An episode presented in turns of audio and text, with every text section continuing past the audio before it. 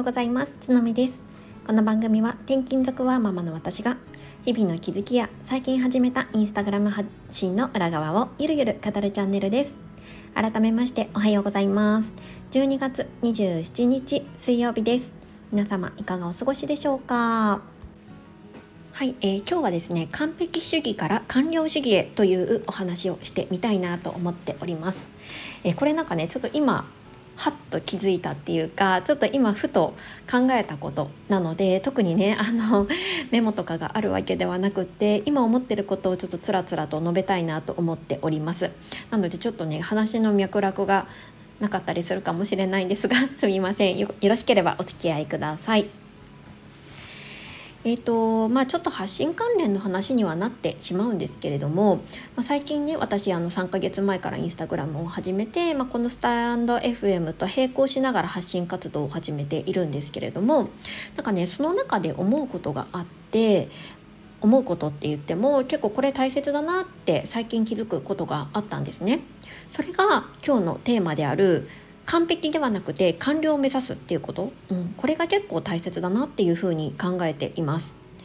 どういうことかっていうと何かねコンテンツを作ったりとか発信する時にどうしてもそれをねあのやろう、うんと、作り上げる際に自分の中での完璧を追い求めすぎてしまうことが結構私は過去あったんですね。うん、であのそのコンテンツに対して、まあ、やっぱり時間がかかってしまう。何時間も時間がかかってしまってまだここが変えられるんじゃないか。こういうふうにしたらいいんじゃないか。例えばこのスタンド FM であったらこういう言い回しにした方が良かったとかね、まあ、まあ、これは結構編集ができると思うので、うん、収録を編集したりとか、うん、そういうことをしてしまうっていう人が多いんじゃないかなって思うんですけれども、まあ、私が今考える、ま結構その発信する上で大切なことっていうのはもちろんろん完璧を目指して自分の最良最高の、えー、コンテンツを皆さんにおてお届けするっていうのももちろん大切な考え方だと思うんですけれどもそれ以上に結構あの最初のうちは意識した方がいいかなって思うのは完了すること自分の中で一つこれをやりきったっていうことをねあの意識するそれがすごい大切なんじゃないかなっていうふうに思います。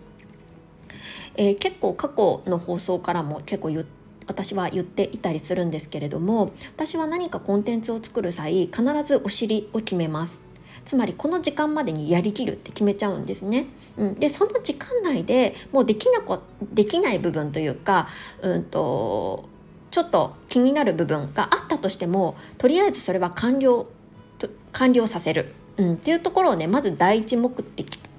として置いてやるっていうのを心がけるようにしているんですよね。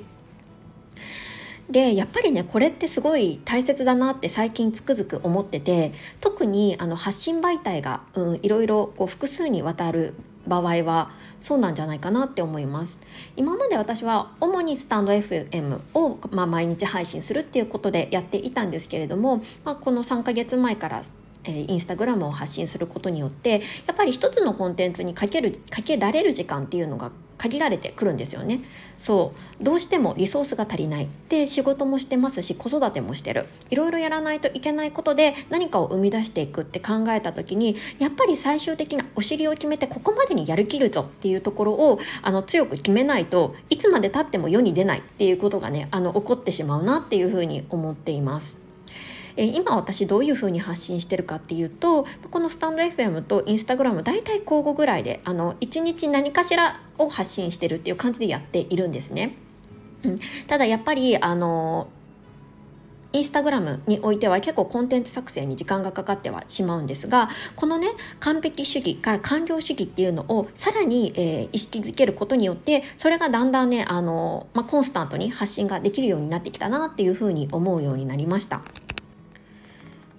でこれをすることのもう一つのメリットっていうのがやっぱりオンオフの切り替えがしっかりできるように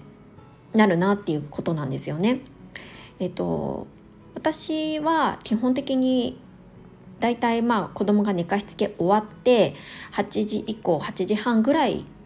以降には基本的にはスマホを触りたくないっていうあの意識があってそこまでにはもう絶対もう何が何でも終わらせるっていう風にはしているんですね。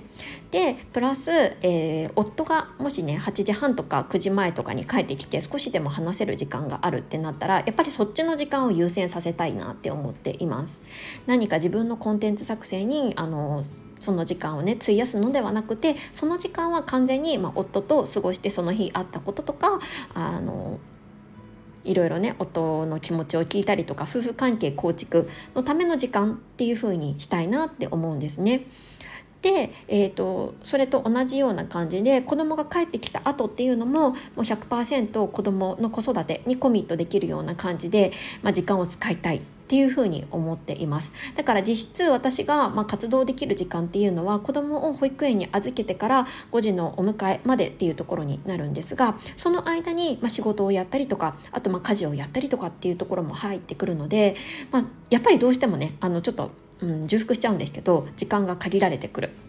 だからこそ完璧を目指すんじゃなくて完了を目指すまずはそこをね意識してあの自分の中でやっていきたいなっていうふうに思いましたもうこれはね自分の中でのこう何て言うんですかね戒めじゃないですけどどうしてもねあのやってるといやもうちょっとここを直したいとかあここうしたいみたいなね出てくるんですけどあいけないいけないそういう時はいけないいけないと思ってまずは完璧ではなくて完了を目指そうっていうところをねあの再度意識してやっていきたいなって思っています。はい、えー、ここまで聞いてくださった皆さんいつも本当にありがとうございます。何かねあのコメント等で質問とかあのリクエストなどがあったらぜひぜひ教えていただけると嬉しいなって思います。あそうだそうだ。あとですねあのちょっと一つ最後にこしこかこ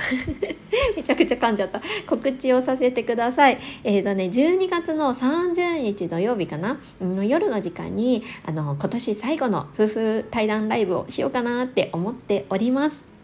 大体お時間は、えー、夜の8時ぐらいかな、うん、8時か8時半ぐらいから、うん、やろうかなって思っておりますので、もしよろしければ、あの、お耳が開いてらっしゃる方、本当に寝かしつけ途中とかでも大丈夫ですので、お耳だけでも貸していただけると、すごく嬉しいなって思います。えっ、ー、とね、なんかね、テーマはあんまり考えてないんですけど、またいつものように夫とゆるゆるとお話をして今年最後の放送になるかななんて思っております。はいよろしければぜひお越しください。はいここまで聞いてくださってありがとうございます。それでは今日も良い一日をお過ごしください。それではまた次回。